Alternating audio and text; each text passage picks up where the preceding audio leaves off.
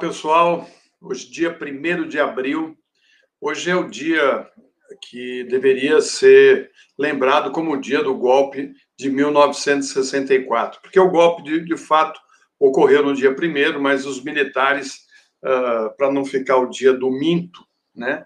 Aliás, é, passou a ser agora o dia do minto, em homenagem ao Bolsonaro, né? Uh, tem tudo a ver com ele, o dia do minto, né? Mas foi no dia 1 de, de abril que ocorreu o golpe em 1964. Um dia que os militares deveriam não lembrar, ou pelo menos não comemorar. Lembrar deveriam sempre lembrar, sim, porque eles deram um golpe uh, dizendo que estavam defendendo a democracia. Como assim defendendo a democracia? O Brasil tinha uh, um, um, um sistema democrático, foi eleito uh, um presidente e um vice. O presidente, Jânio Quadros, renunciou. O vice assumiu, todos sabem, com muita dificuldade, porque os militares queriam impedir que o Jango assumisse, criaram o parlamentarismo com Tancredo Neves como primeiro-ministro, não deu certo, e o Jango continuou o mandato que era dele de direito, porque foi eleito, inclusive, com o voto direto. Naquela época, se votava para presidente e para vice-presidente, e o, o Jango foi eleito para ser vice-presidente. Era um fazendeiro, não tinha nada de comunista revolucionário, né? era um homem humanista e que queria um, um país uh, minimamente desenvolvido e, para isso, fez lá uma proposta né, das reformas de base para o país começar a seguir um, um processo de desenvolvimento, de uh, redução da exclusão social. Para isso, ele uh, fez a proposta de uma reforma agrária que deixou os senhores da terra, né, aqueles que o Gessé fala tanto, né, o, a elite do atraso, ficasse de cabelo em pé. Né? Como ocorreu nos Estados Unidos no início do século passado, né, no fim e início desse século, uh, uma guerra civil para que uh, os Estados Unidos fizessem a reforma agrária e foi feita com muito tiro, muita bala e muita morte no fim do século XIX uh, para o século XX, né? E, enfim, os Estados Unidos acabou se transformando numa grande nação. Mas o que uh, nos uh, preocupa agora é que o Bolsonaro queria aproveitar a data para fazer uma movimentação e talvez decretar aí o, estádio, o estado de sítio que seria o primeiro passo dele para eh, seguir em frente com o seu projeto de um Estado totalitário, e para isso ele sinalizou, piscou para, para as Forças Armadas, pensando em tirar duas peças, que era o Fernando Azevedo e uh, o Pujol, que era comandante do Exército. Duas pedras no caminho dele, porque eram oficiais uh, do Exército que uh, queriam cumprir a sua missão constitucional. Apesar de eu discordar com o fato deles terem feito campanha para o Bolsonaro, estarem todos no governo Bolsonaro, né? e a tragédia que nós estamos vivendo, porque é uma tragédia de destruição, por um lado, que Bolsonaro uh, é um desgoverno. Então, uh, entrevistando aqui o Paulo Saldiva essa semana na TV Democracia, a gente viu né, o, o, o, doutor Paulo triste, uh, não só pelas mortes, mas pelo futuro que se coloca para o Brasil. Uh, além das mortes, da tristeza, de tudo que está acontecendo, a gente imaginar que a educação pública está praticamente destruída, que vamos ter que reconstruir tudo. Tem que, vai ter que reconstruir as relações diplomáticas do Brasil com o resto do planeta. O Brasil, que era exemplo de diplomacia, né, uh, jogou no lixo né, uh, dezenas de anos de trabalho feito por grandes diplomatas. O Brasil jogou no lixo sua credibilidade, e para recuperar essa credibilidade, nós vamos ter que perder bons anos. Perdemos toda uma geração, não só para a pandemia, mas também dos avanços que nós tínhamos alcançado desde que uh, a, a, democracia foi restituída no país, né? Porque os militares assumem dizendo que era para impedir uh, o avanço de uma ditadura comunista. Né? Então, para salvar a democracia, eles ficaram 21 anos governando o país, impondo uma ditadura. Então, eu começo assim o programa de hoje e vou chamar aqui já o Gessé Souza, que terminou seu livro e está feliz da vida, né, Gessé? Exatamente, Flora. Estou aqui comemorando a minha liberdade uhum. depois de 15 meses de um trabalho que foi muito é, que foi muito bom por um lado, mas, mas, é muito cansativo também, que a gente fica com uma única coisa a vida toda e, e isso isso é chato. Isso não fosse, fosse que... por muito tempo. Quer dizer que nasceu. Como é que, como é que chama? Qual o título do livro? O título vai ser Como o Racismo Construiu o Brasil. Olha só. Então você vai falar muito desse processo todo que eu estava uh, comentando aqui na entrada rapidamente, né? Uh, do papel dos militares, inclusive na perpetuação de um país atrasado, né? Porque em vários momentos eles ajudaram muito nesse sentido.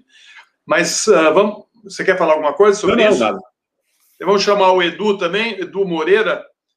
Edu também está uh, por aí, não? Ele estava na, na live aí, agora não entrou. Então, vamos chamar o Fábio. O Edu deve ter caído o sinal dele.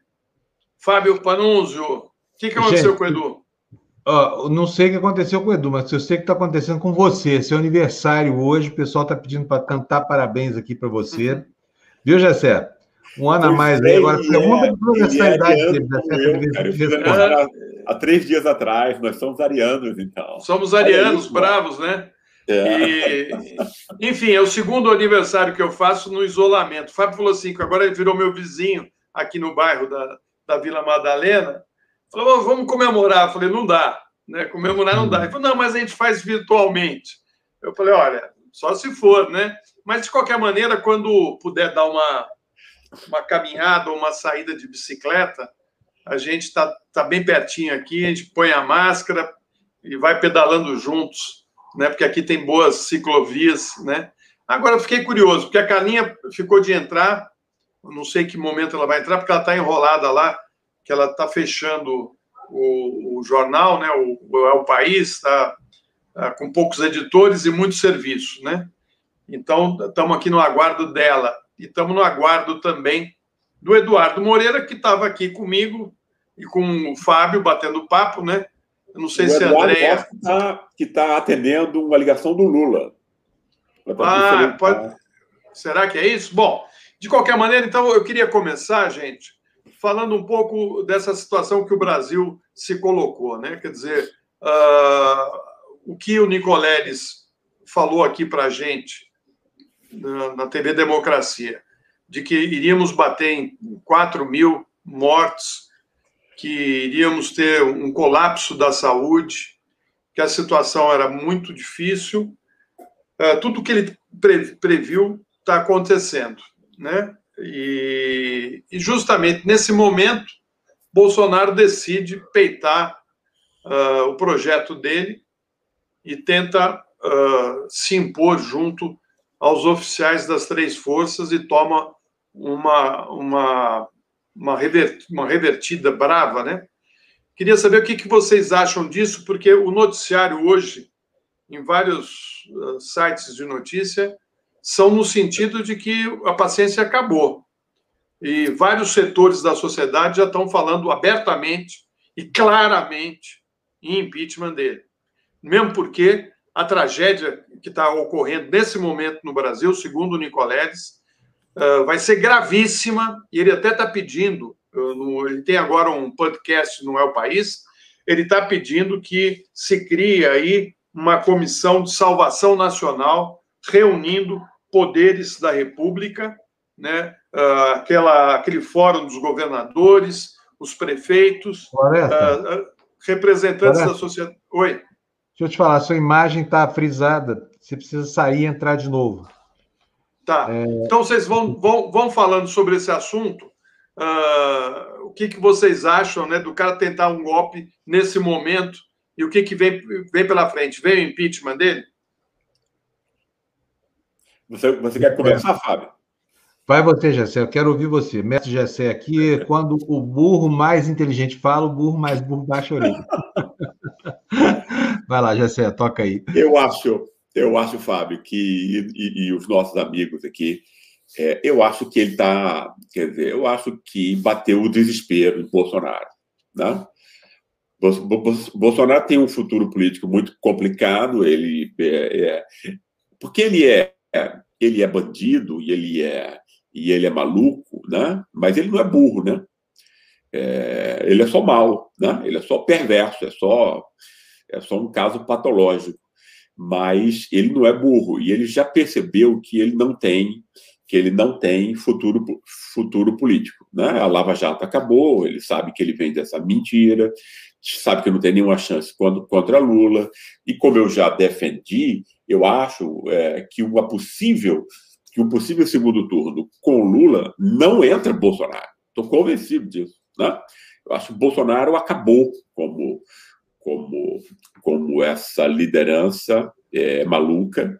É, e eu acho que isso tem a ver, claro, com as mil, os mil erros que ele já havia feito, mas a pandemia e a, e a tragédia da pandemia, que, que acabou com é, Trump nos Estados Unidos, né? isso muito antes e tal, Quer dizer, agora, com a pandemia muito pior no Brasil, é, eu, eu não acho que Bolsonaro tenha é, futuro político para é, disputar sequer a presidência. Ele sabe disso e ele está querendo se ver é, livre da, da prisão, não é isso? Como todo bom bandido.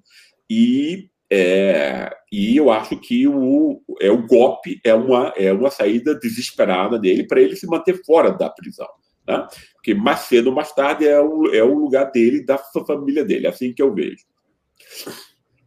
E você, Fábio? Bom, eu, eu acho o seguinte: primeiro, o movimento de ontem refreia, mas não cessa a, a, a intenção golpista. Bolsonaro é um golpista clássico. Então, ele, ele fez essa rearrumação, não foi para engolir um Paulo Sérgio no, no, no, comando do Exército. Ele fez essa, essa rearrumação para dar cumprimento àquilo que ele revelou naquela reunião fatídica que o Moro trouxe à luz para o mundo. Lembram quando ele falou, eu interfiro mesmo, eu vou interferir? Naquele momento a interferência era na Polícia Federal, agora é nas Forças Armadas. E não vejo ainda no horizonte nenhuma saída para o Bolsonaro, nenhum, nada que pudesse garantir a ele a imunidade necessária para enfrentar o que ele vai enfrentar depois desse governo. Porque ele vai ser processado por genocídio ele vai ser condenado e a família dele vai ficar desguarnecida e vai todo mundo para a cadeia, que é onde essa quadrilha devia estar desde sempre. Então, assim, sabendo que ele é como um gato acuado, acho que ele teve ontem um recuo tático. Mas ele vai voltar à carga, vocês não tenham dúvida. Se hoje, se, se, se os generais que, que, que, que ele demitiu não tivessem tido uma atitude de resistência, hoje nós estaremos aqui calados pela mordaça colocada pela ditadura Bolsonaro. Só não estamos por causa da altivez desses militares que resolveram. Ou estão morrendo na rua na luta contra o fascismo, né? Hum. Provavelmente, acho que ocorreriam manifestações de rua e conflito em plena pandemia, piorando ainda mais a situação do país. Esse sujeito é uma tragédia, né? Porque além de não uh, ter uma equipe para administrar o país, nem um projeto para o país, a não ser o projeto pessoal de poder dele, né, uh, ele uh, coloca em risco todo o nosso futuro, né, o futuro imediato, por conta da pandemia, o futuro à frente, por conta da destruição daquilo que nos é mais importante, que é a educação, José. ele praticamente está destruindo a pesquisa e a educação e tudo que leve a uma sociedade mais avançada, mais antenada com os avanços da ciência e do conhecimento, né? Agora, o que, vocês acham dessa posição do, do? O Nicoleles, ele fala no, no podcast, aliás, eu recomendo para vocês, todo mundo que está acompanhando aqui o Fura Bolha, para vocês irem no El País ouvir o podcast do Miguel Nicoleles.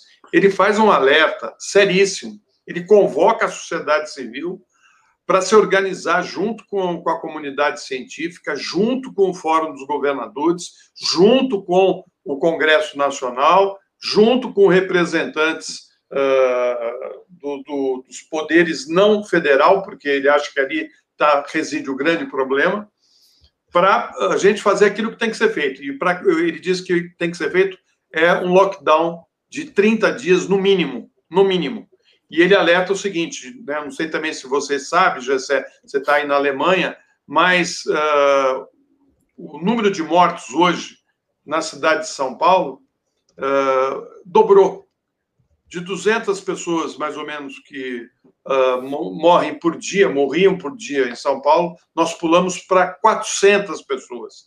O, o sistema funerário colapsou, colapsou.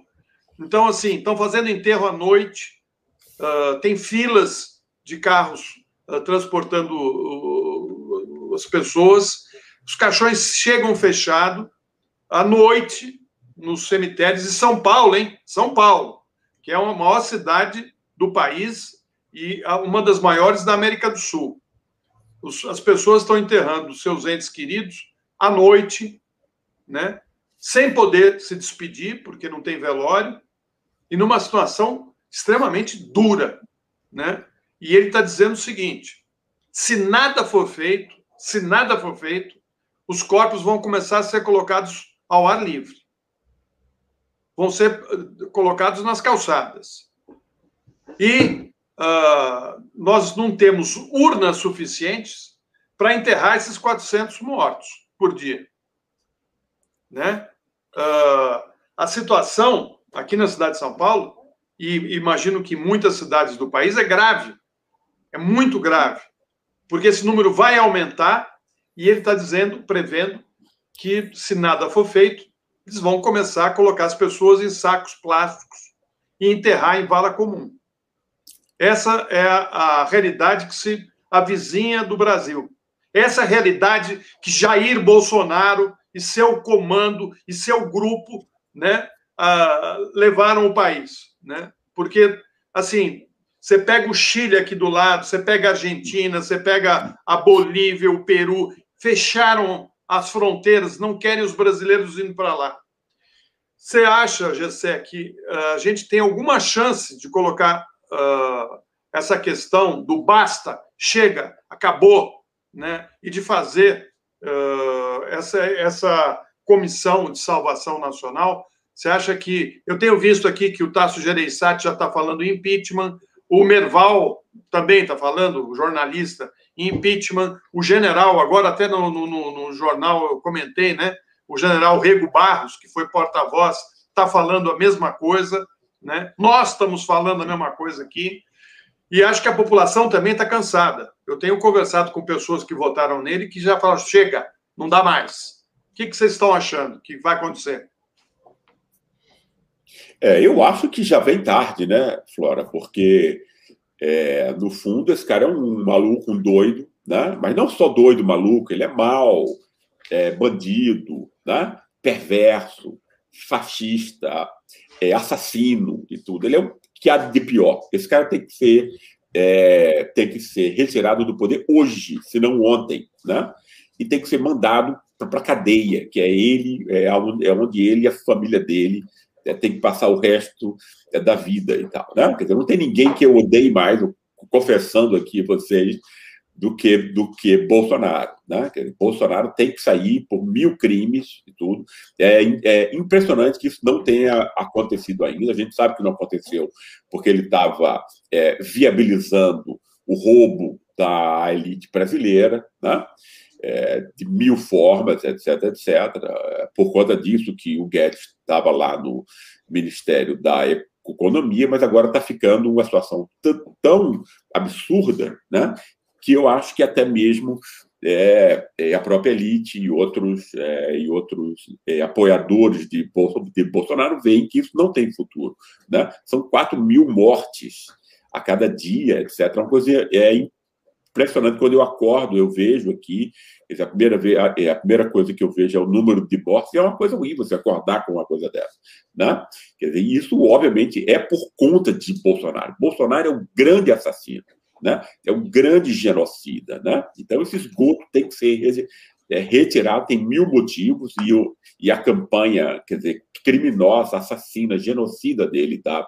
É, da pandemia, já é mais do que motivo para retirá-lo do cargo. Eu espero que isso vá é, progredir, né? É, e espero que ele vá terminar na cadeia, né? pelo menos isso. Né?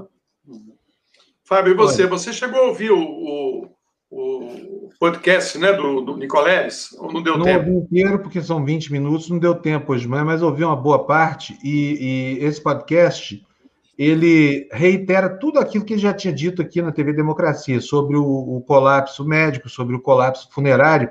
E o alerta é gravíssimo, porque, como a gente viu, já passaram três Até estou pedindo para a Bruna atualizar aqui o convite para o Nicolés voltar aqui, porque as previsões dele são impressionantemente assertivas, né? E, e, e, e, acertadoras também, não é só assertiva, não. Ele é objetivo do que fala e o que ele fala acontece. Agora, o, o Florestan, eu queria dar uma sugestão aqui, porque é o seguinte: eu, eu quando eu estava eh, sabendo do, do, do, do, trabalho do Gessé nesse livro, eu estava com muita expectativa de que a gente pudesse conversar com, com ele, porque outro dia a gente aqui mesmo no, no Furabolha, eu, eu pessoalmente, que não sou nenhum sumidade, mas tive uns, uns insights aqui, compreendendo que por trás de toda, toda a razão que move essa extrema-direita está o racismo como causa estruturante. Eu não sei se o Gessé chega à mesma conclusão nesse trabalho dele, que eu gostaria demais de conhecer, viu? Mas eu tenho a impressão de que o Gessé caminhou nessa direção, porque não é possível explicar a xenofobia, explicar a homofobia, explicar o copo de leite diário que pinta na tela do computador da gente, se não pelo viés do racismo. Jessé, o que, que, você acha disso? Me explica. Eu, antes de você falar, viu, Jessé, antes de você falar, queria aproveitar, deixa aqui do, do Fábio, para fazer um merchandising aqui do, do livro do meu pai, a, Integração Negro-Sociedade de Classes, que acaba de, de ser reeditado né? E o primeiro volume já já está na, na, nas livrarias, pode ser comprado pela internet, né? A integração negro sociedade de classe pela Contracorrente é uma obra importante do, do meu pai que o Gessé conhece e que foi premiado em 1969 uh, ah, nos Estados Unidos como uh, um, um, dos melhores ou o melhor trabalho sobre racismo Uh, esse livro, o livro foi publicado nos Estados Unidos pela Universidade de Colômbia, onde ele estava dando uh, um curso. Mas esse é, vamos lá falar da, dessa questão que o Fábio levantou, que eu acho que é importantíssimo. É exato. E o, e o livro do seu pai é uma das referências né, do meu trabalho. Foi a principal referência para eu escrever a Ralé Brasileira depois, né? 60 anos depois do que o seu pai fez a, é, a pesquisa. Né? É, e, quer dizer, no fundo, é, é, Fábio, no fundo, a, quer dizer, é, só o racismo pode explicar é, Bolsonaro. Né? É, as pessoas, eu acho, eu acho que fica, enfim, eu não, eu não concordo com a maior parte das, das interpretações que tentam ver quais são as é, os dados racionais, digamos assim, objetivos econômicos, etc, etc. Eu não acho que tenha nenhuma racionalidade no tipo de, de é, do discurso de Bolsonaro. Ele é irracional como o racismo é, né?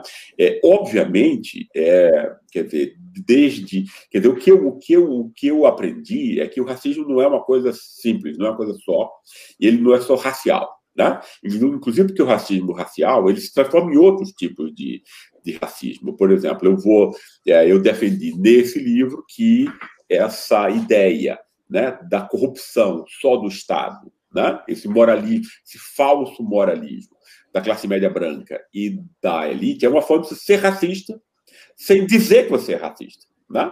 Entende? Quer dizer, por quê? Porque é foi uma reação, inclusive, a Getúlio, que estava é, usando as ideias do bom mestiço, da necessidade de integrar o negro, etc., não só culturalmente, mas em emprego, etc., etc. A elite contra Getúlio montou um projeto e a maior parte dos intelectuais é, brasileiros, com exceção do Florestan Fernandes, apoiou essa leitura. Né? Isso é não é uma leitura é, de Sérgio Buarque. É uma leitura, até hoje, todo intelectual brasileiro, praticamente, né, com exceção do Florestan, né, é, é, apoiou essa, essa ideia de que o Brasil efetivamente vem, ele tem a coisa da corrupção, etc, etc, que é um grande tema, explica tudo, explica o atraso, explica no fundo, essa corrupção foi montada para quê? Para repor o mesmo racismo que existia antes, que Vargas tentou combater, que ele montou política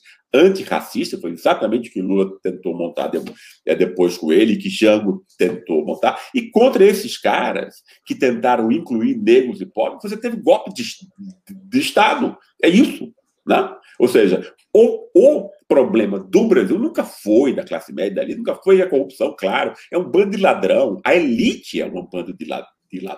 Quem mais rouba quem é mais canalha e bandido é elite brasileira. Esses são os verdadeiros ladrões. Né?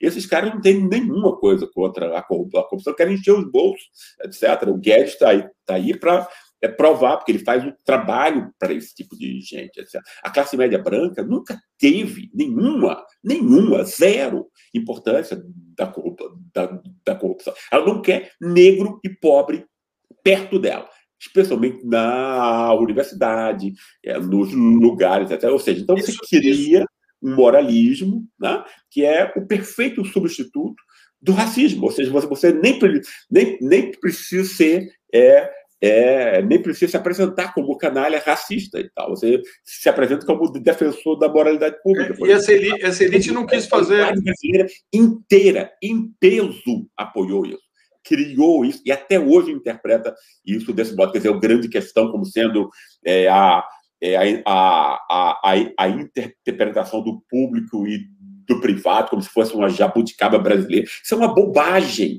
Isso é uma tolice insana, como se, como se a interpenetração do privado e do público não fosse o que o capitalismo é sempre, ou seja, a privatização do público em todo lugar.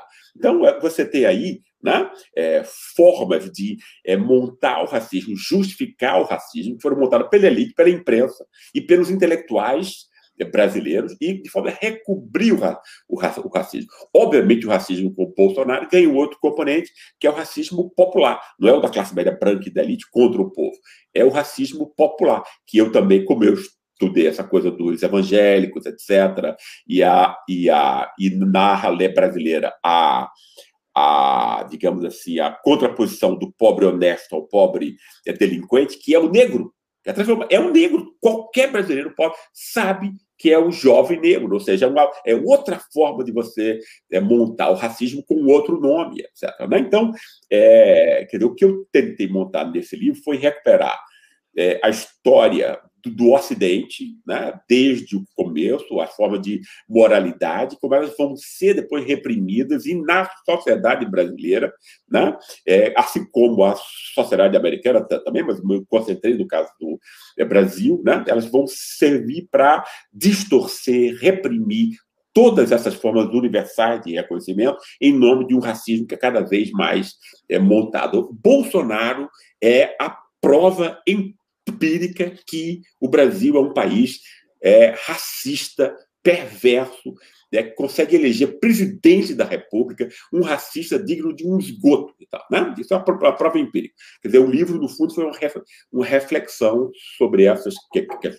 que me foram tocadas e que me foram é, é, me vieram à mente de um modo muito claro especialmente quando é, esse esgoto Bolsonaro foi eleito presidente da República. Isso era uma comprovação do racismo. E o que eu quis, quis ver foi, historicamente, as formas sempre distintas, as máscaras né, que o racismo assume. Bom, eu acho que eu estou. Acho que eu de novo, vou ter que sair e entrar de novo. Não é. resumir o livro sem. É. aí, Dudu. Estou de volta aí, Jessé. Tudo bem? Tudo bem, meu querido. Pô, que, que aula, cara. Tem, tem, tem vezes que a gente ouve uma explicação que dá vontade de ficar só com ela e ir para casa, sabe? Para nada mais atrapalhar aquela explicação que você fala, não, só precisava disso. São boas essas suas explicações, né? Por mais é, que a gente já tenha várias vezes conversado sobre isso, toda vez que você fala, é como se a gente lembrasse do óbvio, sabe? Que a gente precisa lembrar todos os dias. E e é muito, muito, muito importante que as pessoas entendam que ao invés de mudar os fatos, a gente fica só descobrindo novas maneiras de mudar as narrativas, porque os fatos não têm o menor interesse de, de se mudar, né? Exato. Os fatos É, os fatos interessam aqueles que dominam a narrativa. Então, como os fatos interessam aqueles que dominam a narrativa, é, o que se busca é manter os fatos através da mudança de narrativas. E para isso você vai criando uma estrutura toda que mantém os fatos como eles são, e essa estrutura toda que mantém os fatos como eles são é um juros no cheque especial altíssimo, é uma polícia que vai é, é, policiar só aqueles que você escolhe pela policiar, é uma rede, uma infraestrutura, eu engasguei, perdão, que vai atender só aquilo que você quer que atenda, enquanto você, pelo outro lado, é, cria essa máquina de narrativa, ou seja, você compra a mídia toda, você tem os anúncios todos da mídia, você tem os intelectuais todos, você financia esse negócio bonito que tem nome agora, think tank, né? Então você é. financia os think tanks, você financia as pesquisas da universidade e você faz com que o fato é, crie um fosso em volta para que as pessoas não consigam é, sair do fato e a história contada sobre o fato seja uma história que é, cria é, pessoas absolutamente alienadas para que o fato jamais seja contestado. Então é isso aí manter a narrativa, é, mudar a narrativa quando necessário para manter o fato, né? Perfeito. Agora, até, eu estou de volta aqui, gente. Hoje está tá complicado, viu? O Fábio, eu só queria lembrar o seguinte. Ah, eu diga. queria que você me deixasse. Eu colecionei aqui, eu fiz um videozinho institucional para o canal que vem bem a calhar aqui para a gente entender quantos símbolos, quantas referências ao nazismo e ao racismo existem na narrativa, eu gostaria de colocar para vocês esse é. vídeo. Porque é, essa coisa da supremacia branca, né? Que eles o tempo é. todo ficam. Uh, vamos, vamos, vamos ver. Coloca aí. Bom, eu vou colocar aqui para vocês. Me impressionou muito quando eu vi isso, viu? Quando eu fui colando aqui os, os trechos, né? Vamos ver se sai com áudio e vídeo. Vamos lá. A arte brasileira da próxima década será heróica e será nacional. Será dotada de grande capacidade de envolvimento emocional e será igualmente imperativa, posto que profundamente vinculada às aspirações urgentes do nosso povo. Ou então não será nada. Eu sou o Fábio Weingarten da Secom, para quem não me conhece. Eu estou aqui para contar minha história para vocês. É, quem sou eu? Como é que eu cheguei aqui? Por que, que eu estou aqui? E para esclarecer uma matéria fantasiosa que surgiu no dia de hoje.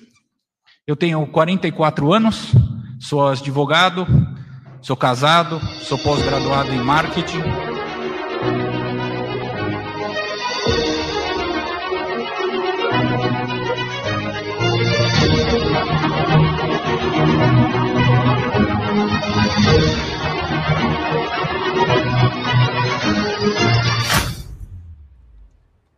O opróbio dos ímpios enaltece o homem, tanto quanto o louvor dos justos. Né?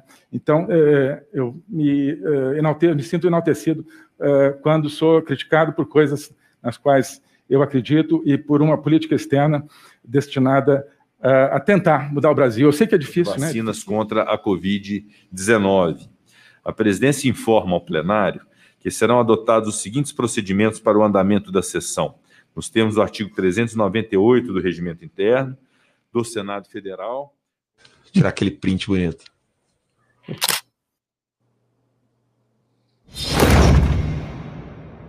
Vamos lá, vamos lá. Selva! Selva!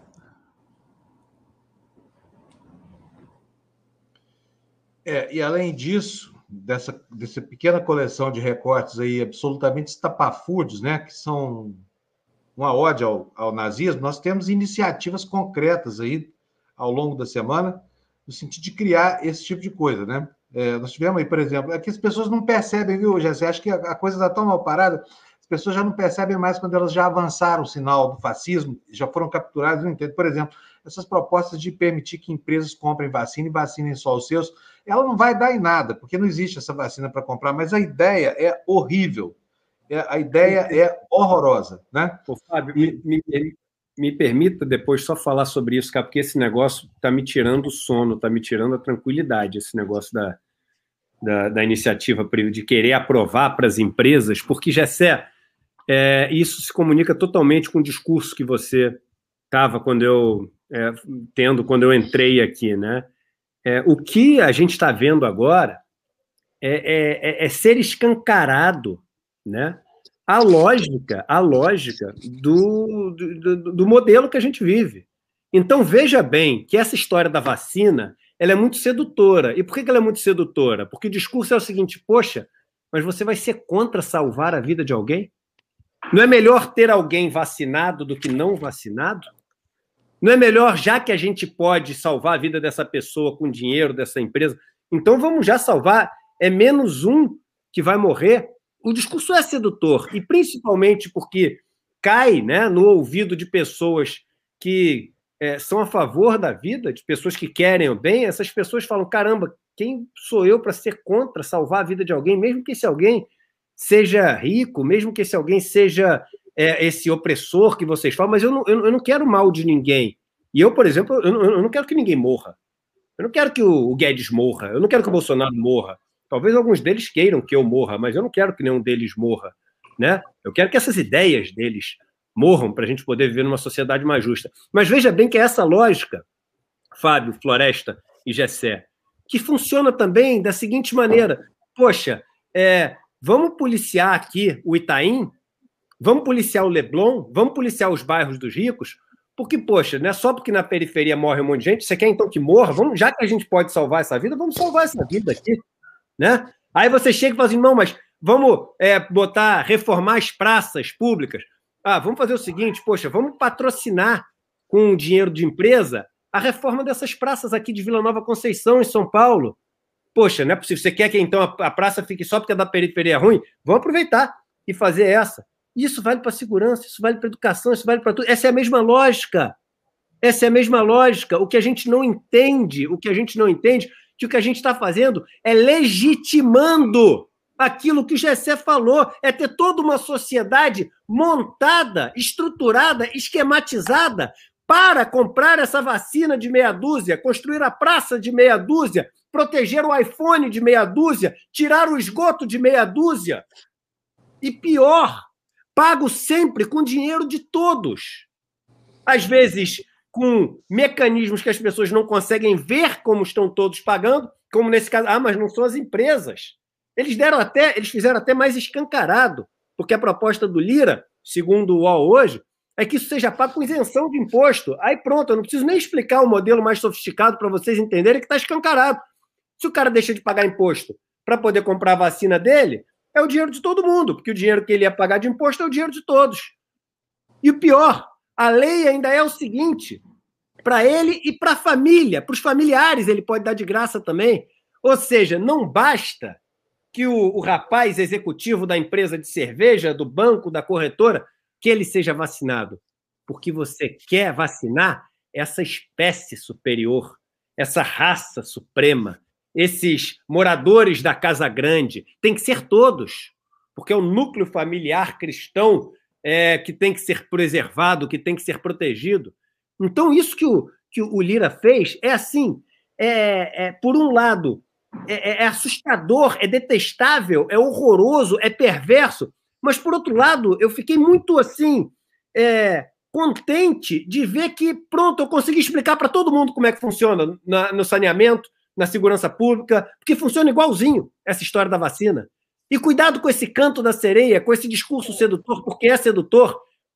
Porque é exatamente isso que vocês têm que entender. E às vezes é difícil fazer essa conexão. Mas é, olha o que eu vou falar. É o fulano que vai ser vacinado por conta dessa lei que permitiu a iniciativa privada que está matando os que não vão ter a vacina a tempo. É o fulano que vai ter o iPhone protegido na Berrine, porque vai ter um monte de policial lá, que está matando os pretos pobres que estão morrendo em Heliópolis, que estão morrendo na periferia de São Paulo. É o branco, a branca que tem o esgoto que é, sai sem deixar nenhum cheiro ruim em casa, sem ninguém ver depois de dar descarga, que está enchendo de, me permitam a palavra, de fezes, para não falar uma palavra feia, de, de esgoto de, é, nojento, fedorento, a periferia, a casa das pessoas que moram na periferia. É a praça toda organizada que tem ali no, no bairro Nobre, no Leblon, no Rio de Janeiro, que faz a praça estar tá caindo aos pedaços no complexo da maré ou não ter praça no complexo da maré. É isso que a gente tem que entender.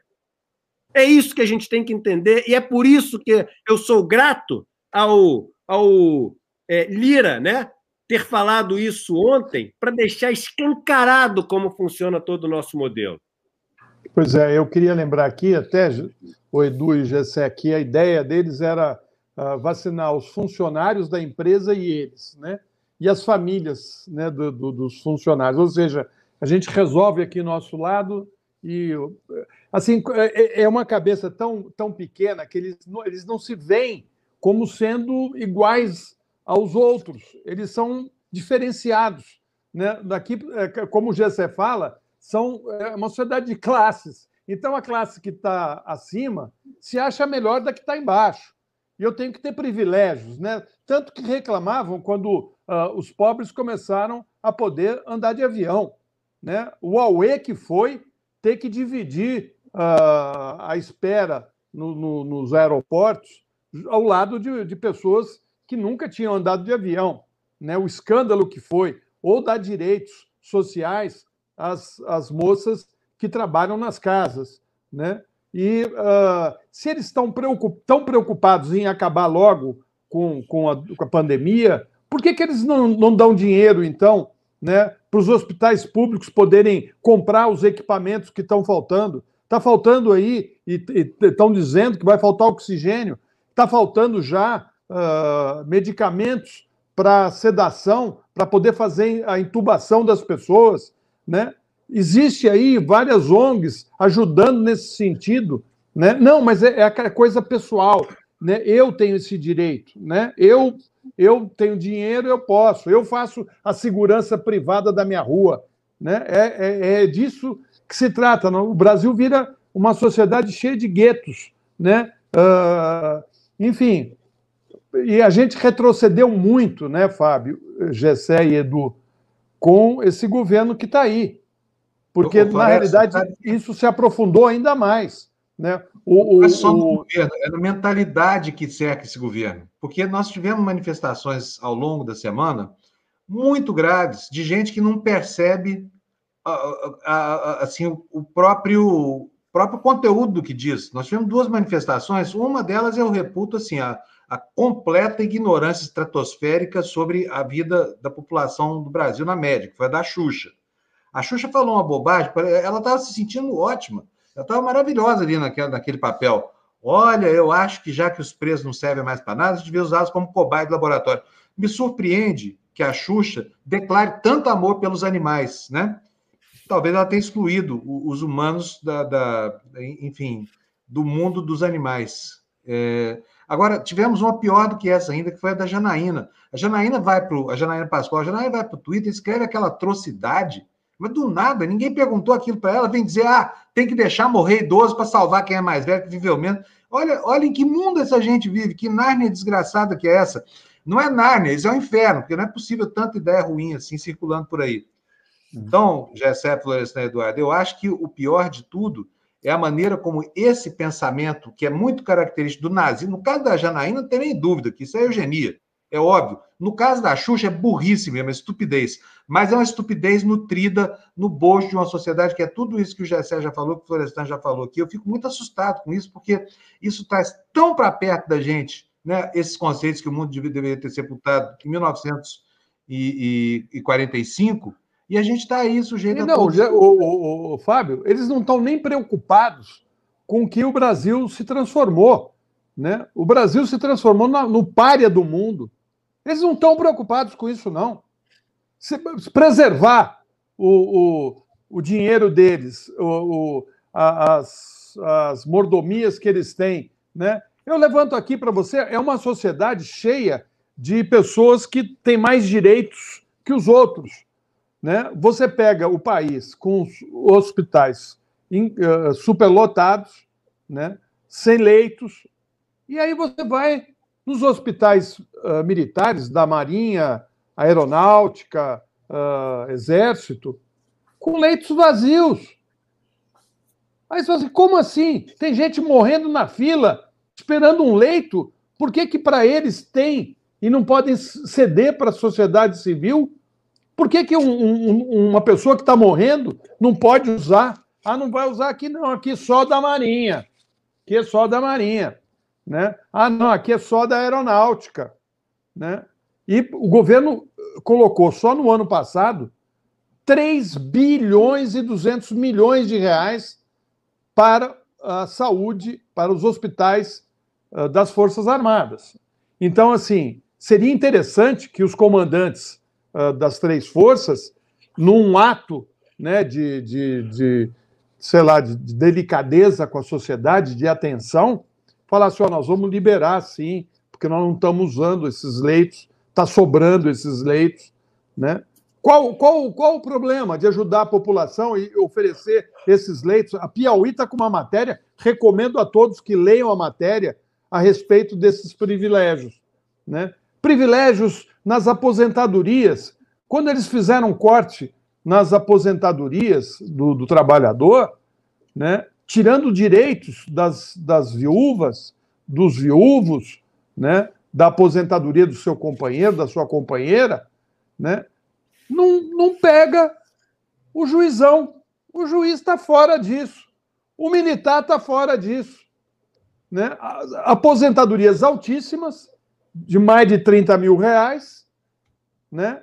e em alguns casos ainda passa não só para a mulher, mas para os filhos. Aí a filha do, do, do, do oficial do Exército aí ainda vai viver com a aposentadoria do pai. Né? Então, assim, eu queria que o Gessé me explicasse como a gente vai sair disso. É, Flora, tem uma questão aqui de um, do, de um dos nossos amigos aqui, internauta, achei muito inter, inter, interessante, que é do professor Marcos Honori. Assim, você acredita que de fato há um projeto de elite do país, mais do que nunca, para um regime autoritário e de segregação socio-racial? Eu, dizia, eu queria dizer para ele, meu querido, a gente já mora nisso há 500 anos, mas isso é um projeto de segregação socio-racial, né? Quer dizer, que ficou naturalizado para a gente. Esse que é o ponto, né? Isso tudo aí que é, o Eduardo tinha acabado de é, dizer e tal, ou seja, que todas as atitudes, se a gente pensar bem, na economia, no direito, etc, etc, né? o que o Fábio lembrou aí desse negócio das árvores e tal. Quer dizer, quando, quando, quando você desumaniza as pessoas, você vai ter, ter, gente, ter gente que vai dizer o que não, tem que preservar animais. Eu acho que a gente tem, obviamente, que preservar animais e árvores, é óbvio, né? Mas as pessoas vão é, dizer que você tem que, que prestar atenção nas árvores e nos animais antes do que pessoas, que essas pessoas já foram desumanizadas. É, ninguém se importa com a morte dessas pessoas. Isso há muito tempo. Esse, esse já é um país é doente há muito tempo. Então, eu acho que, que a gente tem que. Quer dizer, Bolsonaro levou apenas isso às. às, às quer dizer, Bolsonaro tornou óbvio, evidente, né, a, o esgoto que, o, que a sociedade brasileira sempre foi. Quando você elege um cara como Bolsonaro, Bolsonaro não foi, Bolsonaro foi eleito, pessoal. Esse é, é o ponto, entende? Quando Bolsonaro foi eleito, isso para mim foi uma. Olha, a gente tem que pensar agora é, no país de um outro modo, né? Porque o país elegeu Bolsonaro. Né? Bolsonaro é um esgoto, né? Entende? Bolsonaro é fezes, Bolsonaro não tem nada de bom. Ele é um doente, etc. Né? E, e ele está espelhando o quê? Uma sociedade que é tão ou mais é doente quanto, quanto ele, que desumaniza os outros. Né? Dizer, então, esse ponto da desumanização, acho que é o ponto principal aí. Eu vi gente né, na, é, da classe média na, naquele meu livro, certas pessoas falam e tal, as árvores da Amazônia, que é um pouco como falam aqui na Europa também, né? Porque isso, claro, quer dizer, eu, não, não chega ao grau que eles não são racistas nem desumanizadores nas sociedades dele aqui, com as pessoas, né? mas obviamente você tem aí mil é, teorias e tudo para desumanizar os pobres latino-americanos. Né? E aí você se importa com as árvores na, na Amazônia, mas você não se importa com as é, pessoas que estão morrendo. Esses processos de desumanização é que é o racismo. Racismo, antes de tudo isso, você negar a humanidade das pessoas. Por conta disso, ele não é só racial. Racial é forma mais visível, visível do racismo. E num caso como a nossa é, so sociedade, a, o racismo racial vira uma espécie de linguagem cifrada para viabilizar todos os outros raça, racismo, né? Entende? Mas eu acho que racismo é, antes de tudo, isso. Você desumanizar os outros, se retirar essa, essa, essa preocupação. Essa coisa aí que a gente estava vendo, que agora, com o Bolsonaro, as pessoas estão explicitando isso. É o cara diz, olha, eu vou montar para minha turma, para minha firma, né? para a gente, para é, quem tem acesso ao Einstein, para quem tem acesso ao auxílio libanês, etc. os outros que morram, etc. Quer dizer, as coisas estão ficando explicitadas nesse instante. Né? Então, é uma coisa assim que a gente tem que dar um basta. Lembra, lembra um pouco Titanic, né, o Gessé? Quando está afundando. A lembrança foi ótima. Exatamente é. isso. Olha, só tem, só tem bote Botes. aqui para. É, foi um, foi, um, foi, foi um navio que foi pensado para ter bote para um terço. Ou seja, para ter bote só para. Exatamente. O Brasil é uma Titanic, né? onde você só pensou, né? só, só que nem é um terço, é 20% que é quem, quem, tem acesso aí às benesses do mundo moderno entre nós. Né? É, uma, é um Titanic foi pensado, botes de salvação, para 20%, o resto que se exploda e que morra e tal, né? É, e a, o discurso do Bolsonaro é nesse sentido o tempo todo. É, né? o tempo inteiro, ele só fala nisso. A pandemia toda ele está falando isso para o povo mais pobre, ó. É, trabalhar, vamos trabalhar, entendeu? Ó, toma esse kit ilusão aqui que você vai se curar, entendeu? Isso aqui é gripezinha, chega de mimimi. Né?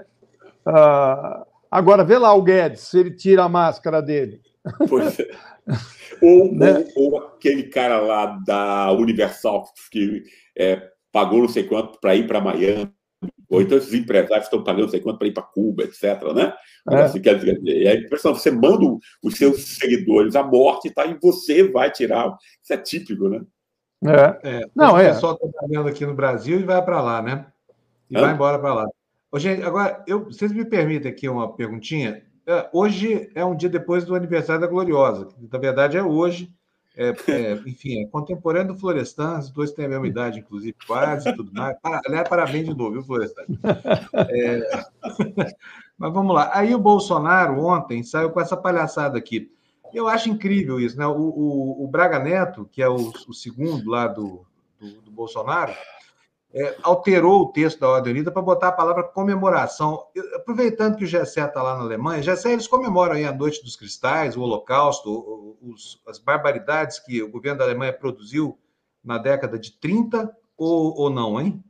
Não, é exatamente o, contrário. Eu tenho muita eh, admiração por esse processo que aconteceu na, na Alemanha, por eles terem assumido o racismo. Né? Olha, nós somos racistas, somos fascistas, a gente é assim, o povo é assim, a história, quer dizer, entende? é um povo extremamente or, é, orgulhoso de si mesmo, porque né, tem mil, mil é, conquistas, etc, etc. Tem uma coisa de, de, de autoestima muito elevada, digamos assim, não é isso? mas que foi teve uma geração aqui, que eu acho que é o que tem que acontecer agora com a gente, pessoal.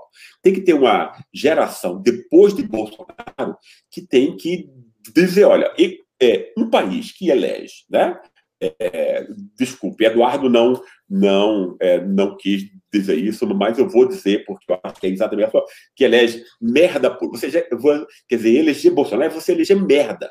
Né? Merda. Bolsonaro é merda. Não tem nada que, que, não, que não seja merda. Né? Um cara, quer dizer, um país que elege uma, uma merda como é, Bolsonaro tem que é, tem que se pensar. Seja, nós somos doentes, racistas, temos problemas, a gente tem que se autocriticar. Não é isso? Como sociedade. Tem alguma coisa muito errada aqui e a, a gente precisa é, ter um processo para jamais um, um é, idiota como Bolsonaro possa ser eleito, um racista né, é, é, é, é, explícito, etc. Porque isso é processo de aprendizado. O aprendizado não é para os outros. Né? A aprendizado sempre diz: olha, eu tenho é, um problema, eu sou racista. Foi isso que os alemães fizeram, uma geração de alemães, a partir dos anos 60, 70. Willy Brandt foi extremamente importante nisso.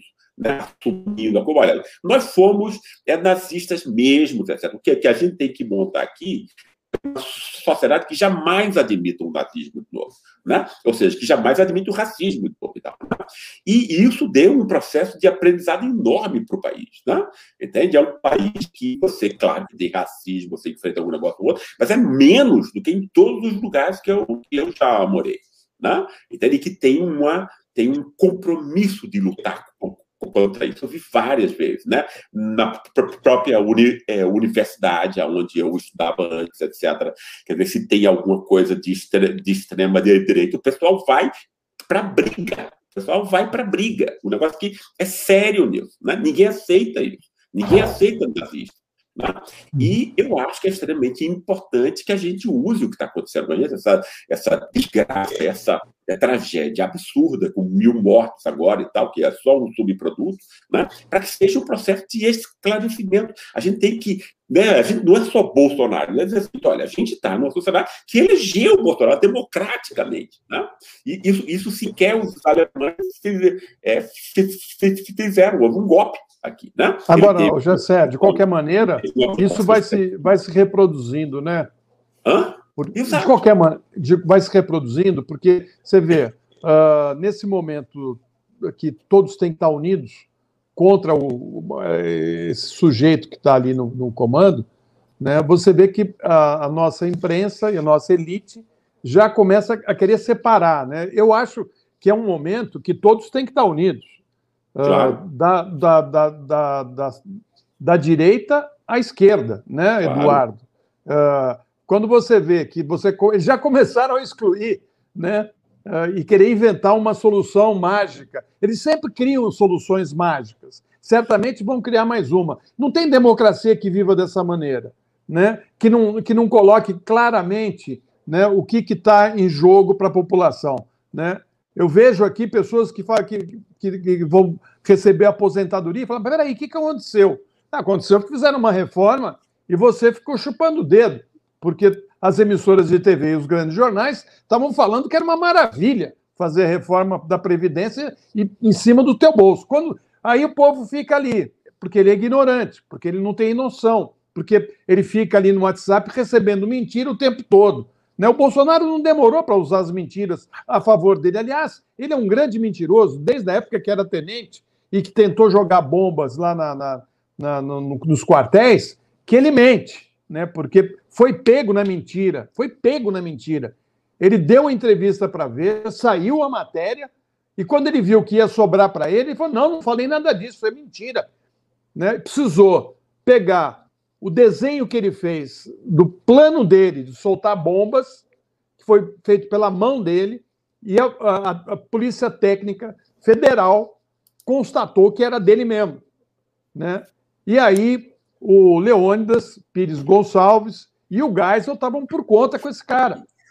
E quem vai salvar a expulsão dele é o Newton Cruz, que era aquele troglodita lá uh, de Brasília, que a gente lembra do cavalo, ele jogando, se jogando em cima dos manifestantes uh, lá em Brasília, né, uh, já no, no, durante o governo Figueiredo, se não me engano. Enfim, mas eu queria passar para o nosso amigo Eduardo, porque, Edu, os militares entregaram o país com uma inflação de 243%, uma dívida externa monstruosa, né? E o que está batendo na nossa porta aí, com todos eles nesse governo, né? com tantos generais, são 6 mil oficiais, né? nós estamos com a nossa inflação de volta e o desemprego lá, que naquela época, pobreza, desemprego, né? saques em supermercado. Parece que em dois anos o Bolsonaro conseguiu uh, levar o país de volta mesmo para aquilo que nós herdamos de 21 anos de ditadura. Queria que você explicasse uh, essa questão econômica, porque você sempre clareia a nossa ideia aqui, porque eles vêm aí, não, porque aumentou o emprego em carteira assinada, entendeu? Oh, viva, viva o Paulo Guedes, né? O que, que de fato está acontecendo no Brasil? Bem, vamos lá. Em primeiro lugar, é, é importante a gente falar que já vinha, né, Temer e primeiro ano Bolsonaro, é, sendo uma tragédia né, na nossa economia, e nada do que foi prometido, desde a reforma trabalhista até, enfim, a reforma da Previdência, é, tinha sido entregue para as pessoas que acreditaram né, nos discursos de WhatsApp. Né?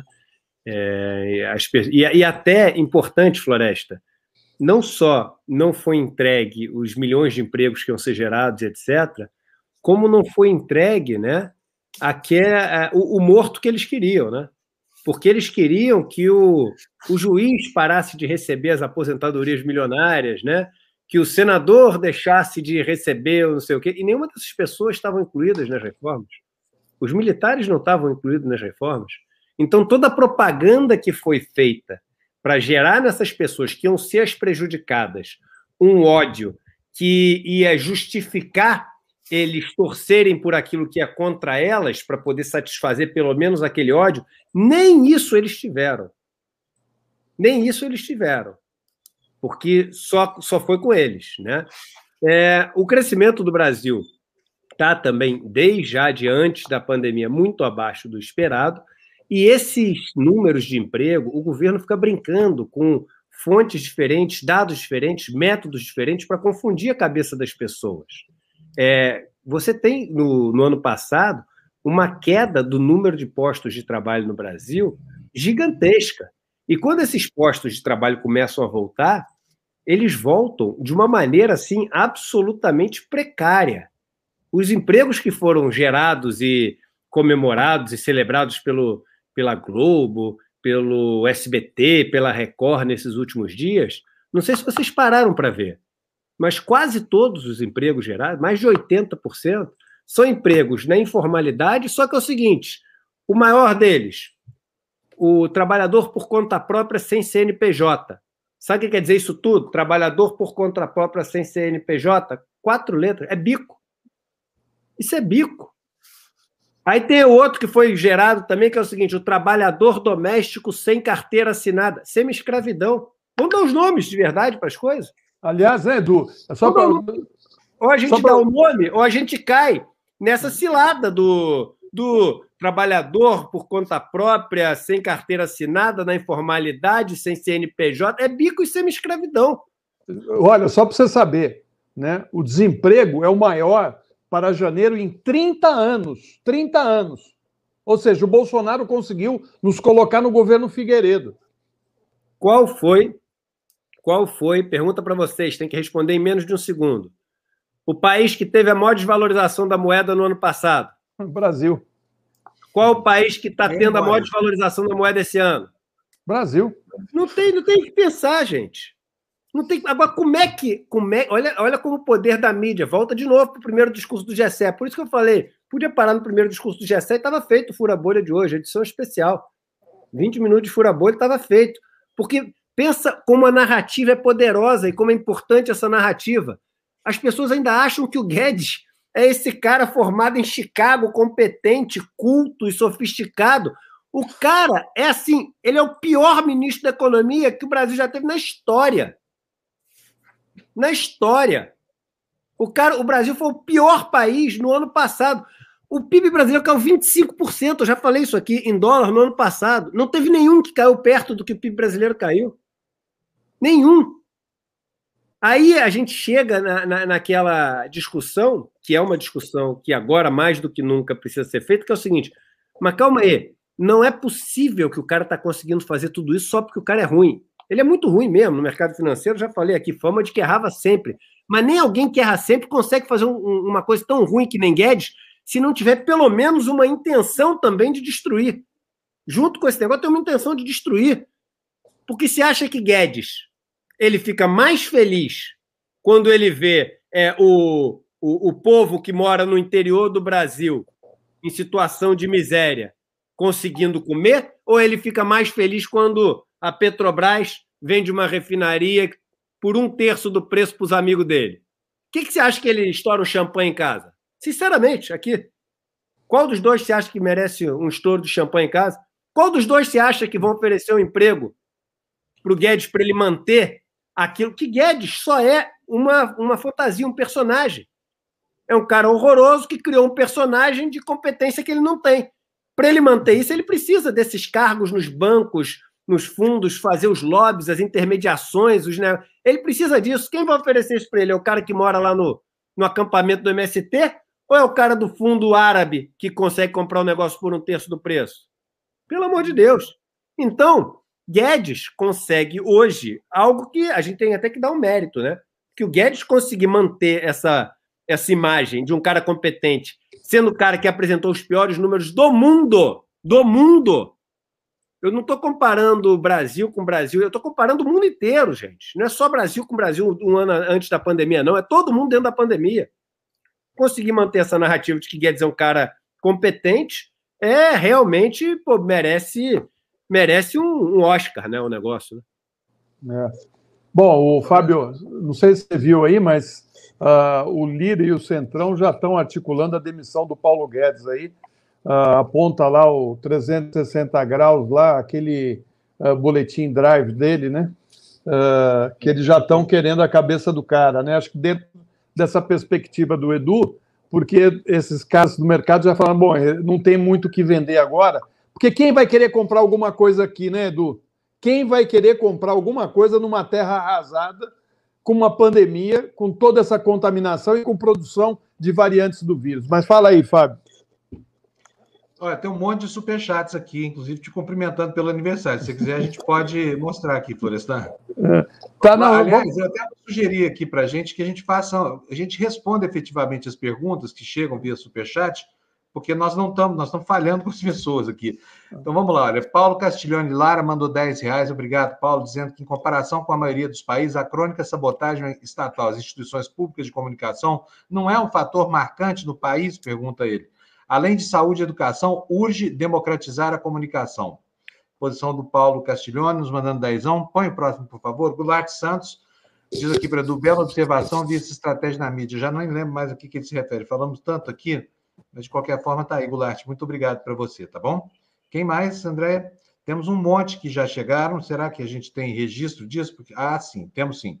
Então, vamos escolher os que contêm perguntas aqui, é, para que a gente possa ler essas, essas perguntas aqui e respondê-las, né? Débora Benes nos manda 10 reais aí com um gatinho muito bonitinho. Obrigado, Débora. Heloísa Viana nos mandou 5 dólares. Uhul! Com dólar nas alturas, isso é um presentaço para nós. Parabéns, Florestinha. 31 não foi tão ruim assim, e o dia de hoje virou uma verdade. Teremos Lula falando, festa total. É, isso aqui é referência, gente. 18 horas no, no, na live do Reinaldo, hein? Vai ter Lula lá. Reinaldo Azevedo. Oi, Floresta? Reinaldo Azevedo. Reinaldo Azevedo, é. Parabéns, Florestão, obrigado por existir. Diz a Joyce aí, mandando dois reais para gente. Joyce, obrigado. A Alessandra nos mandou 5 dólares também, não falou nada, mandou só um super sticker mesmo. Super obrigado para você. Rogério Marques se tornou apoiador sem recompensa. Bem-vindo, Rogério. A Amélia Abdal falou assim: olha, Florestan, parabéns. Centani, vida longa, sua voz é sempre necessária, Florestan. A Mônica também nos mandou 10 reais aqui, cumprimentando Florestan. Parabéns, Florestan, saúde. E fora Bolsonaro, Mônica SC nos manda 1,49 de super sticker, super obrigado. A Joyce, mais cincão na nossa conta. Vivo Fura Bolha, o melhor programa da TVD. Florestan Fernandes, Jessé, Fábio, Edu e Carlinha, que hoje, aliás, tem que mandar cortar o ponto dela, hein? Joyce, um, uh, mandou mais um, um, super sticker aqui pra gente com um pedacinho de bolo. Obrigado de novo, Joyce, duas vezes para você. Vamos engordar com tanto bolo assim, hein? A Sirene nos mandou cinco reais dizendo que falta faz um 5G, né, moçada? Puxa, hoje aqui em casa tá um caos, você não tem ideia. Obrigado, Sirene. Pavlova Caterine, nome lindo, Segada mandou, Segada mandou cinco reais dizendo Florestan, querido, minha admiração, parabéns, um ano cheio de bênçãos. Patrícia Gandon, 27,90, oba! Parabéns, Florestan, saúde, saúde e saúde. Obrigado, obrigado, obrigado, Patrícia. Joyce nos manda mais dois reais dizendo, Florestan, você só pode, mas não só pode, mas deve divulgar o livro. E Abel Correia nos manda 10 reais dizendo força e coragem, Gessé e Florestan. O presente vai para a TVD para nós que aprendemos com vocês. Temos mais, André? Temos. Nádia Rodrigues, olha aí, Floresta, cinquentão aí presente para você. Ó. Floresta, nem, é sempre me emociona ouvi-lo falar do seu pai. De tudo que ele fez pelo Brasil, ter criado um homem como você foi a sua maior obra. Tenho certeza de que ele se orgulha muito do ser humano digno que você é. Parabéns pelo seu dia. Que linda essa homenagem Lindo, da Nádia. Nossa, muito Lindo. bonito. Acompanhado de um presentaço aqui. O aniversário do Florestão, presente da TV Democracia. Depois a gente racha, tá, Florestão? A gente racha uma garrafa de vinho. A Bel Correia, que é a nossa inspiradora, não é só membro da nossa comunidade. A Bel Correia é uma inspiração aqui nesse canal. Está dizendo, Edu, A carta da elite da Faria Lima influenciou na troca de ministros? Hein, Edu? A, a, a, Faria Lima, quando quer mudar ministro, ela não manda carta, não. Ela liga direto para quem tem que mudar. É, lá não tem, por isso que não tem nota de protesto vindo da Faria Lima, né? A gente não vê nunca. E quando esse protesto é para valer mesmo. Maria Vargas mandou. Carta mandamos nós, carta mandamos nós, rapaz, que não chega nunca. A gente fica com as notas de processo, é. eles vão com aquela outra cartinha um pouco mais eficiente, tal da carta de fiança. Eu acho que é o nome disso, viu? Então, a Maria Vargas está nos mandando 10,90, dizendo: essa sua indignação, Edu, é minha também. A Sandra Nunes nos manda dezão aí, bota um, um emoticon muito bonitinho aí, dizendo que é fã número um da gente aqui no, no Furabolha. E a Joyce, de novo, no seu super sticker aqui, no seu super chat, dizendo: sua indignação é minha, Edu. Você é demais. A gente fica até com ciúme, né, é. eu... Não, deixa eu dizer uma coisa aqui, Fábio. Fala do Edu, de nós não fala nada. fala sim, fala sim. Eu queria dizer o seguinte, olha, agradecer as mensagens que desde manhã no despertador as pessoas estão mandando para mim, eu fico muito comovido, muito feliz, né, lógico, uh, nesse momento tão duro, tão triste, né, porque uh, a gente tem dia que, hoje foi um, um dia que eu acordei é, falar a verdade, eu chorei ao ler as notícias de manhã, porque está é, tá muito triste tudo que está acontecendo no Brasil, é muito triste. O que me mantém muito feliz né, e, e com entusiasmo é ter a, a, a, poucos, mas bons amigos. Né? E aqui nessa, nessa, nessa roda aqui tão, do Fura Bolha, são grandes amigos, amigos queridos. Né? O Edu é o mais novo deles, que eu conheci recentemente, esteve já na minha casa, num momento que não tinha pandemia, que a gente pôde fazer festa, pôde se confraternizar. Né? O, o Gessé, que é meu irmão, né, meu amigão, de, de trabalhar juntos, de sair para comer.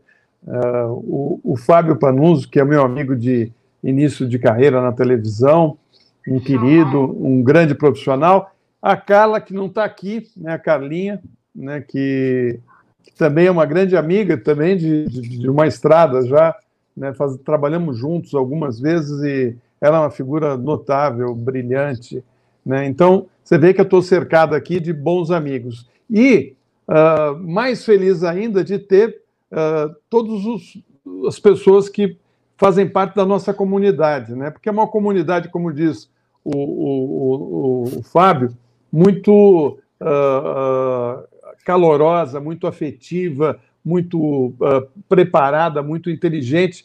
Vez ou outra, o Fábio traz algumas pessoas para participar né, da, da, das discussões e a gente se surpreende com pessoas não só uh, com uma humanidade maravilhosa, mas também com conhecimento. As pessoas que entram aqui, elas muitas vezes me chamam a atenção para questões que eu não tinha percebido, né, e é uma troca né, de, de, de informação e de, de, de, de conhecimento que faz só a gente crescer. Então, eu agradeço de coração a vocês e, e, posso dizer que eu tenho a felicidade de ter bons amigos, né? E vocês todos que estão aqui, eu agradeço muito, viu?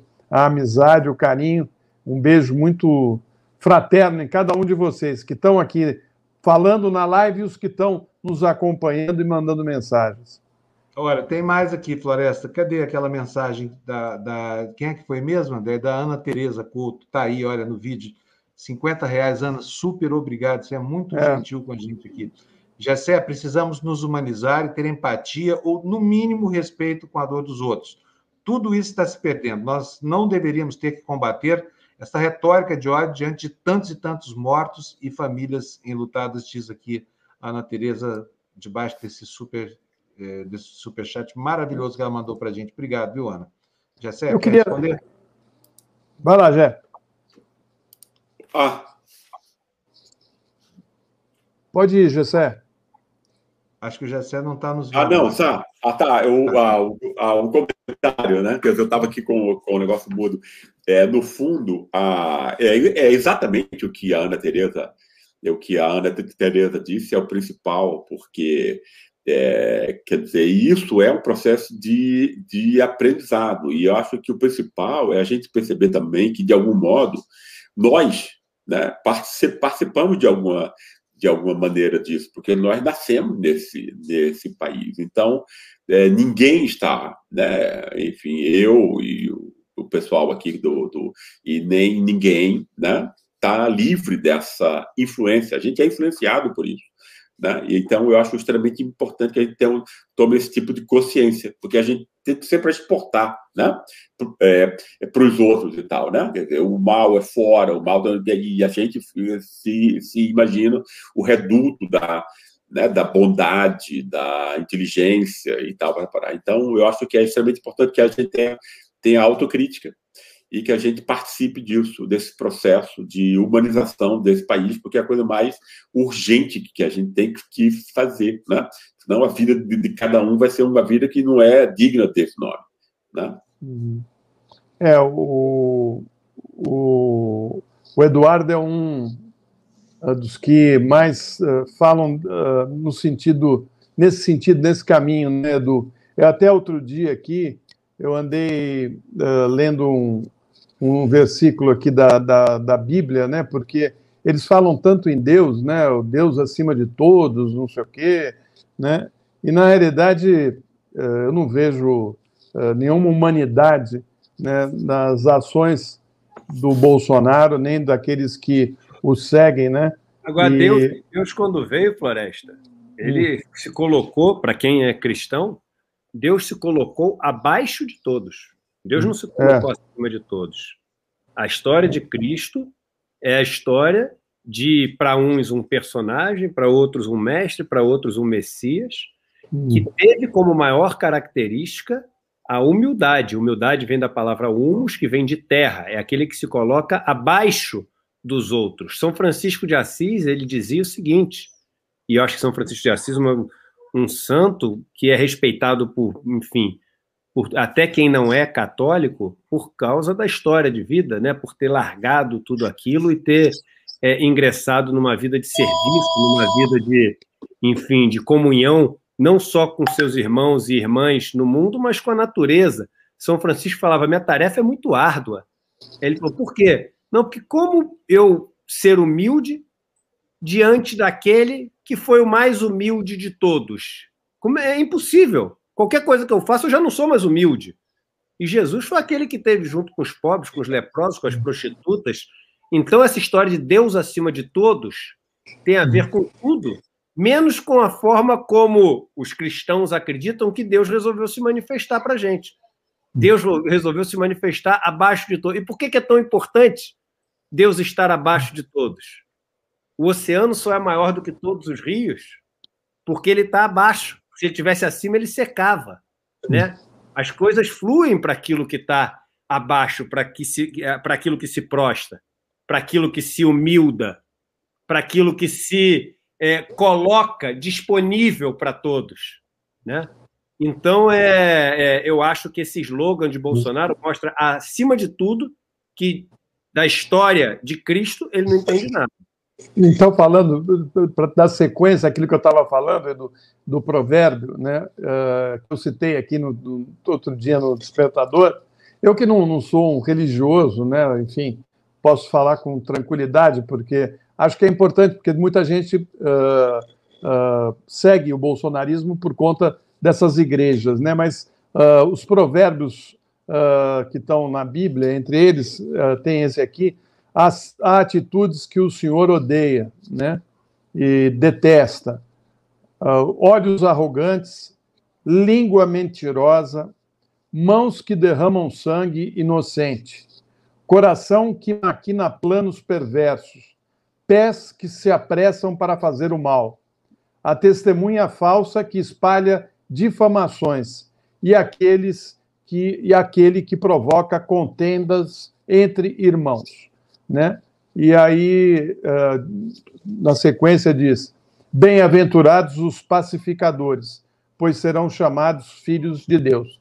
É isso que você falou, né, Edu?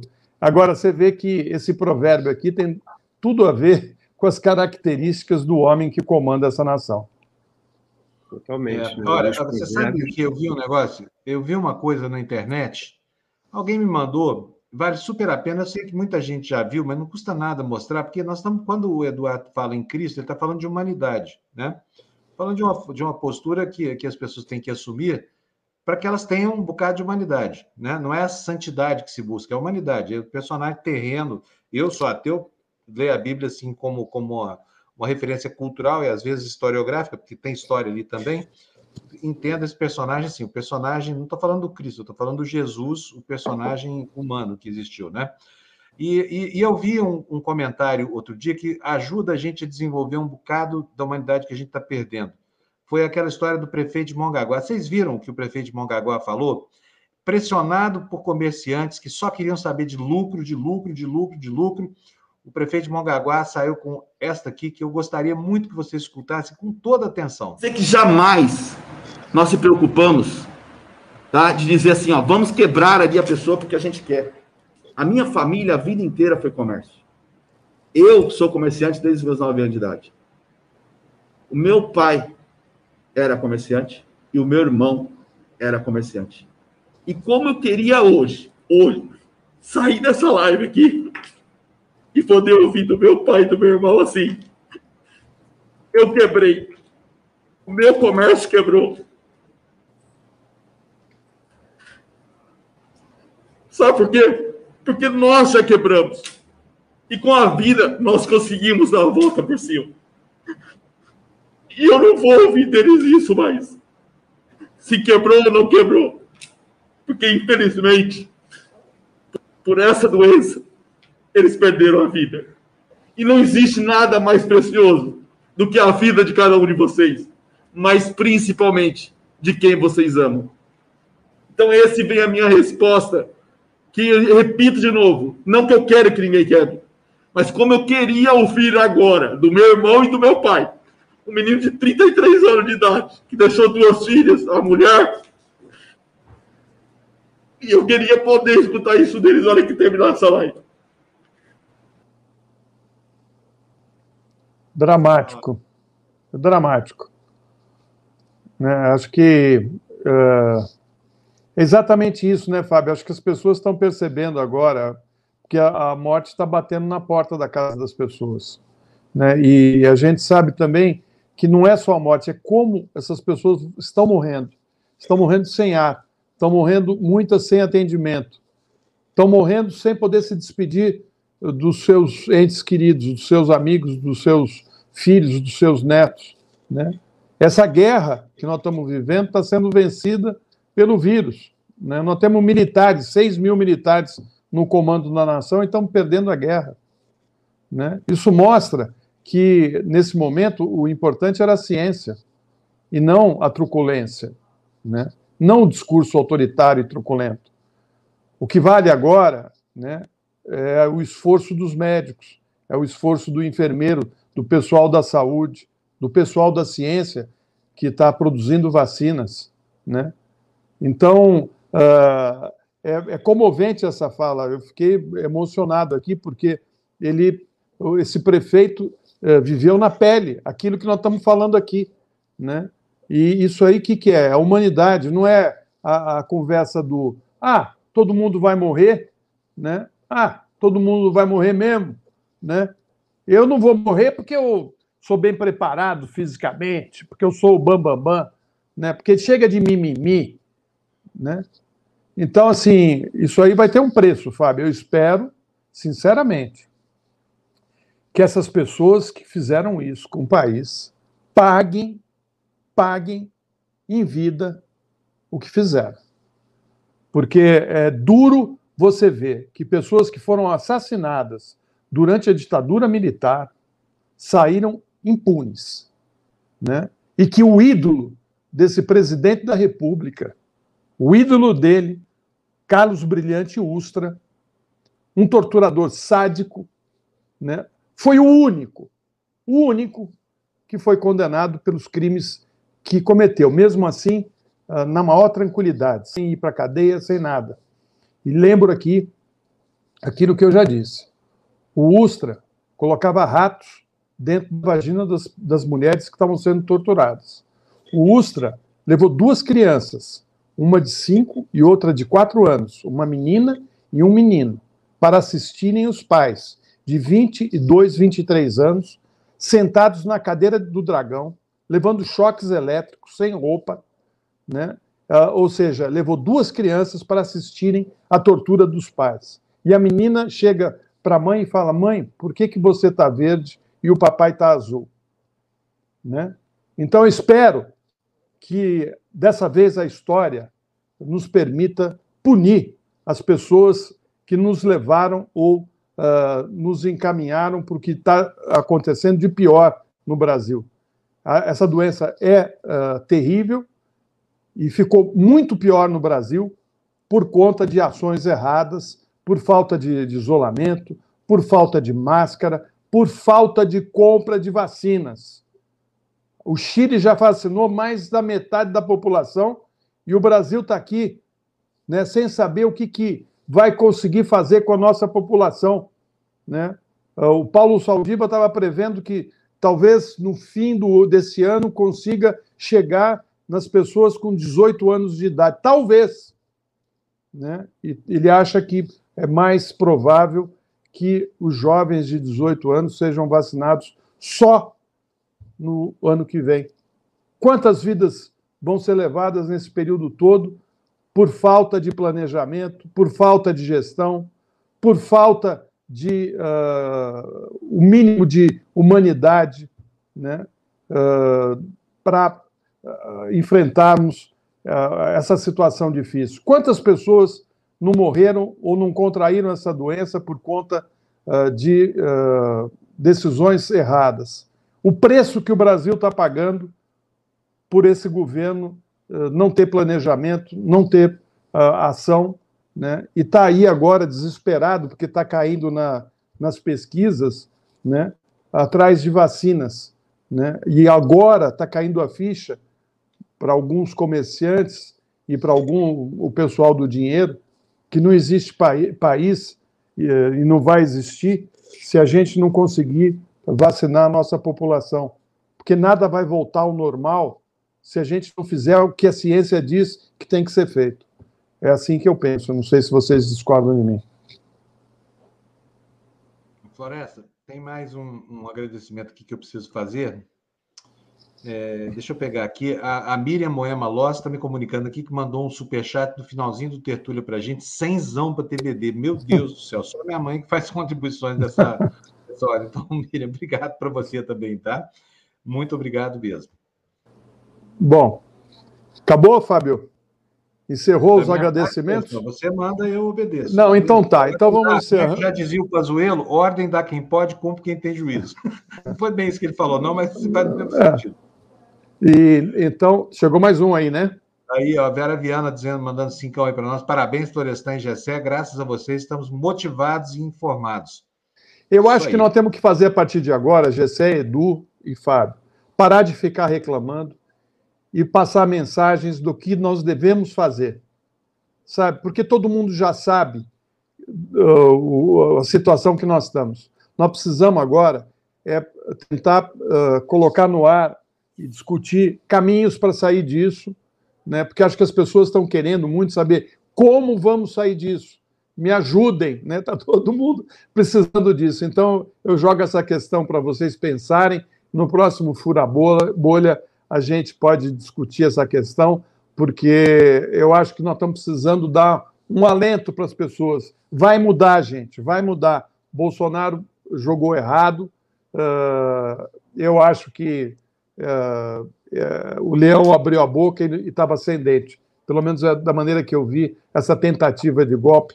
O Gessé está lá na Europa, certamente ele deve ter lido lá na Alemanha notícias falando dessa tentativa, né, Gessé?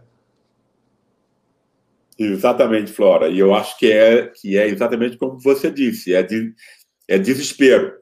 Hum. Desespero, quem sabe que mais cedo ou mais tarde vai ser preso, que é onde ele merece estar. Hum. Isso aí, Edu. Valeu, viu, amigo? Você foi falar no telefone, você deve certamente marcar uma entrevista importante, né? Vamos ver, vamos ver aí. Tá para sair alguma entrevista, ele não quer falar com quem, viu, Fábio? Não, né? Tomara que consiga, porque se, se vai falar com o Edu é importante. É, com certeza. O entrevistado é Amigos, é importante. Um brinde a, todos, a vida. Ah. Vera Lúcia para você, ó. Vintão, dando parabéns, saúde e felicidade sempre para você, Florestan. Valeu, obrigado, gente. Valeu. Gente, aí, ó, mais quinzão. Está falando, se refere em, em, em, é, à curva em V dos empregos, comemoram, mas não explicam a pouca ocupação das vagas. Aproveito para dar parabéns à Floresta e uma abençoada sexta-feira santa a todos e a todas. Diz o Goulart Valeu. Santos, mandando quinzão. Olha a Érica aí, Florestan. Uhum. Leia você mesmo. Dá, dá para ler aí, não? É que meu, estou no celular. Deixa eu ver, agora dá. Esse super chat especial para o Florestan. Já disse que você é equilíbrio e sabedoria. Felicidade sempre. Valeu, Érica. Você é uma graça. Florestinha. É, Florestinha. É, ela é, uma, é uma, uma, uma graça. Ela estava me contando que assistia, quando era criança, o Jornal da Manchete, e eu já estava lá ancorando o Jornal da Manchete junto com a Márcia Peltier e o Carlos Chagas. Né? Muito bom uh, receber uh, homenagens de todos vocês. O Marcelo também, né? Tá, se você conseguir ler para mim é melhor, Fábio. Vai lá, a Ana Tereza Couto Rezende nos mandou outro mega super, super chat aqui. Ana, não precisa gastar tanto dinheiro. Pode dispersar suas doações pelas nossas várias edições aqui, tá? Não estou reclamando, não, estou agradecendo e muito. Tá? Fábio não ia ser um bom pastor, hein, cara? É, não, não ia, não. Eu, eu, eu, eu apacentaria o meu aprisco com doações menores. Agora, o que ela está falando, o que ela está falando é extremamente correto, né? Quem precisaria estar tá ouvindo o que nós estávamos conversando aqui, não, infelizmente, não estão nem no nosso uh, canal e nem no canal do Gessel do, ou do Eduardo, né? É. Porque há muita desinformação, né? Eu fico passado também quando eu vejo pessoas que não têm noção do que está acontecendo com o país.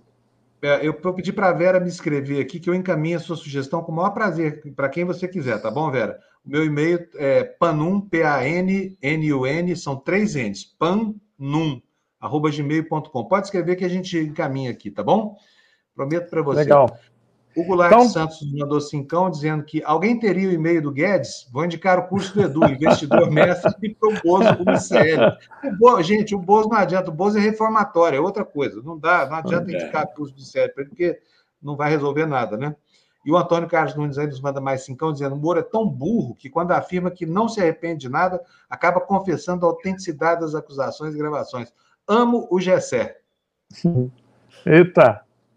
E o Ed Acabou? mandando cincão aí. Não Opa, para, Ed, pode valeu. continuar, Floresta. Deixa que está entrando dinheiro. Vamos continuar. O tá nosso tá culto aqui, eu tô Deus vendo... está mandando boas almas. Aí, ó. Ó, um, Laeta nos mandou mais 10. Oh, gente, está chovendo dinheiro aqui na é. TVD. Que maravilha. Então, Temos vamos mais, lá. Vamos, vamos lá, porque eu tenho que almoçar, o Edu também. Né? E eu agradeço muito de coração, viu? Tchau, gente. Até, até amanhã para o Fábio e até quinta-feira que vem com, com um novo fura-bolha aí, um outro fura-bolha. E, e, talvez com a Carlinha, né? Vou ligar para ela. Beijo. Tchau, tchau. tchau. Tchau, gente. Até amanhã. A arte brasileira da próxima década será heróica e será nacional. Será dotada de grande capacidade de envolvimento emocional e será igualmente imperativa posto que profundamente vinculada às aspirações urgentes do nosso povo. Ou então não será nada. Eu sou o Fábio Weingarten da Secom, para quem não me conhece. Eu estou aqui para contar minha história para vocês. É, quem sou eu? Como é que eu cheguei aqui? Por que, que eu estou aqui? E para esclarecer uma matéria fantasiosa que surgiu no dia de hoje. Eu tenho 44 anos, Sou advogado, sou casado, sou pós-graduado em marketing.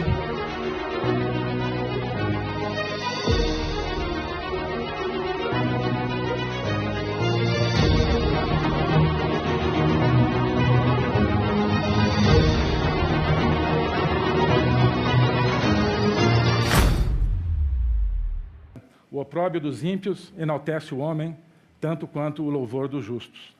Né? Então, é, eu me, é, enalte, me, sinto enaltecido é, quando sou criticado por coisas nas quais eu acredito e por uma política externa destinada a tentar mudar o Brasil. Eu sei que é difícil, Vacinas né? Vacinas contra a Covid-19. A presidência informa ao plenário que serão adotados os seguintes procedimentos para o andamento da sessão, nos termos do artigo 398 do Regimento Interno do Senado Federal. Vou tirar aquele print bonito.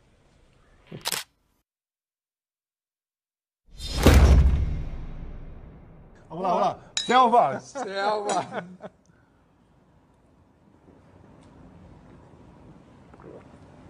Entendedores entenderão. Caminho, por favor.